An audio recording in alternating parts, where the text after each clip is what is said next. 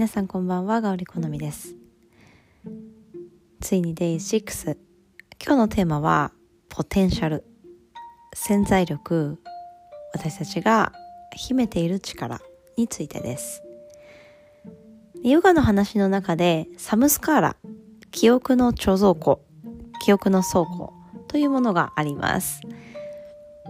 でこれ面白くてサムスカーラっていうのは私たちが行った場所だったりとか嗅いだ匂い話したことチャレンジしたことチャレンジできなかったこと全部記憶がそこの倉庫に入ると言われています。これ面白いですよね。私たちは時間とともにはっきりと覚えていたことまでも少しずつ記憶が薄れていきね、悲しかったことも少しずつ癒され、ね、遠く遠く記憶っていうのは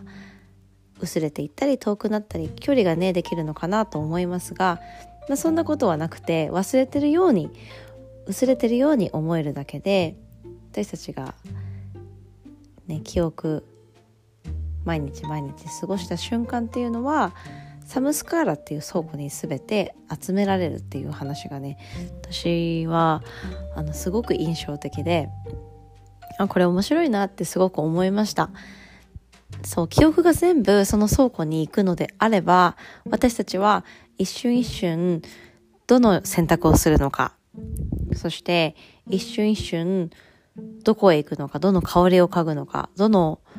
テーマで会話をするのかね全部意識的になることでね、素晴らしい記憶がそのサムスカーラに行きますから、うん。そうですね。体にたくさんの楽しい経験をさせてあげたいっていうふうに、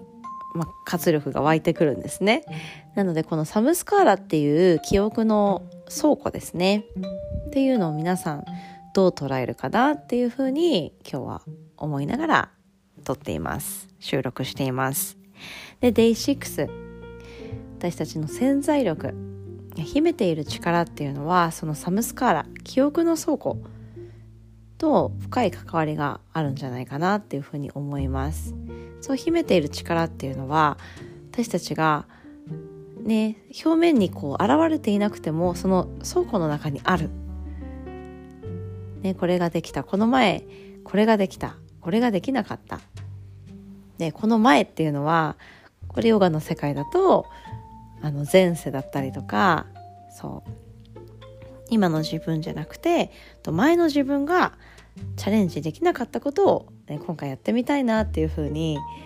ね、もしかしたらこう秘めてる力が呼び覚まされて頑張るぞっていう気持ちになるかもしれないしまた今回もねあちょっと怖いな今回もやめとこうかなって 次の人にまた任せようかなっていう風になるのかっていうのは今の自分の意思次第ですよね。っていうのがすごく面白いですね。この私たちは手足を動かすことができる。今やることもやらないこともできる。ね、その中で何かね、あの、躊躇してることだったりとか、怖いなって思ってることっていうのはね、あの、過去性というか、前の自分もそういうふうに思ってたかもしれないです。で、パスが回ってきて、ね、前回できなかったから今回お願いしますっていう風に ね、今回お願いっていう風に、ね、今託されてるかもしれない。で、また受け取ったボールをですね、まあ、次の人に投げてしまうのか、ね、今自分が果敢に立ち向かいやってみるのかっていうのはね、今の自分の意思次第です。本当に。この考え方がねあのものすごくポジティブだなっていうふうに思うのでそのサムスカーラ記憶の倉庫っていうのにはそう全部私たちの経験だったりとか感情っていうものがねこう倉庫にあるっていうことですよね。でそれは決してあの時間とともにね薄れることはなく必ずそこに保管されてるっていうふうに言われてます。ね。これも面白い捉え方です。なので私たちがこの今自由に選択できる、ね、選べます。やるかやらないか。って言った時によしじゃあこれやろうかなっていうふうに思いたいって常に私は思います。皆さんいかがでしょうか？で今日はねそういうことも少し思い出しながら思いながら目を閉じていきましょう。30秒間です。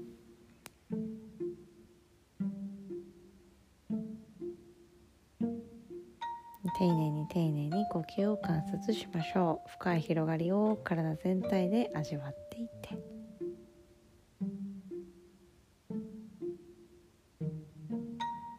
大きく息を吸い吐き出していって。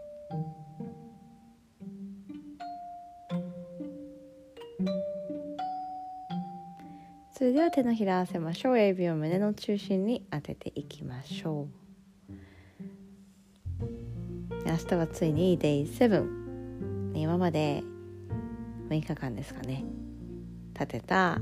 目標だったりとかそのテーマに沿いながら私たちはどのようにそのテーマについて考えるかっていうのを後ほどシェアしていきますので是非ノートや紙に書き留めておいてください。それではまた。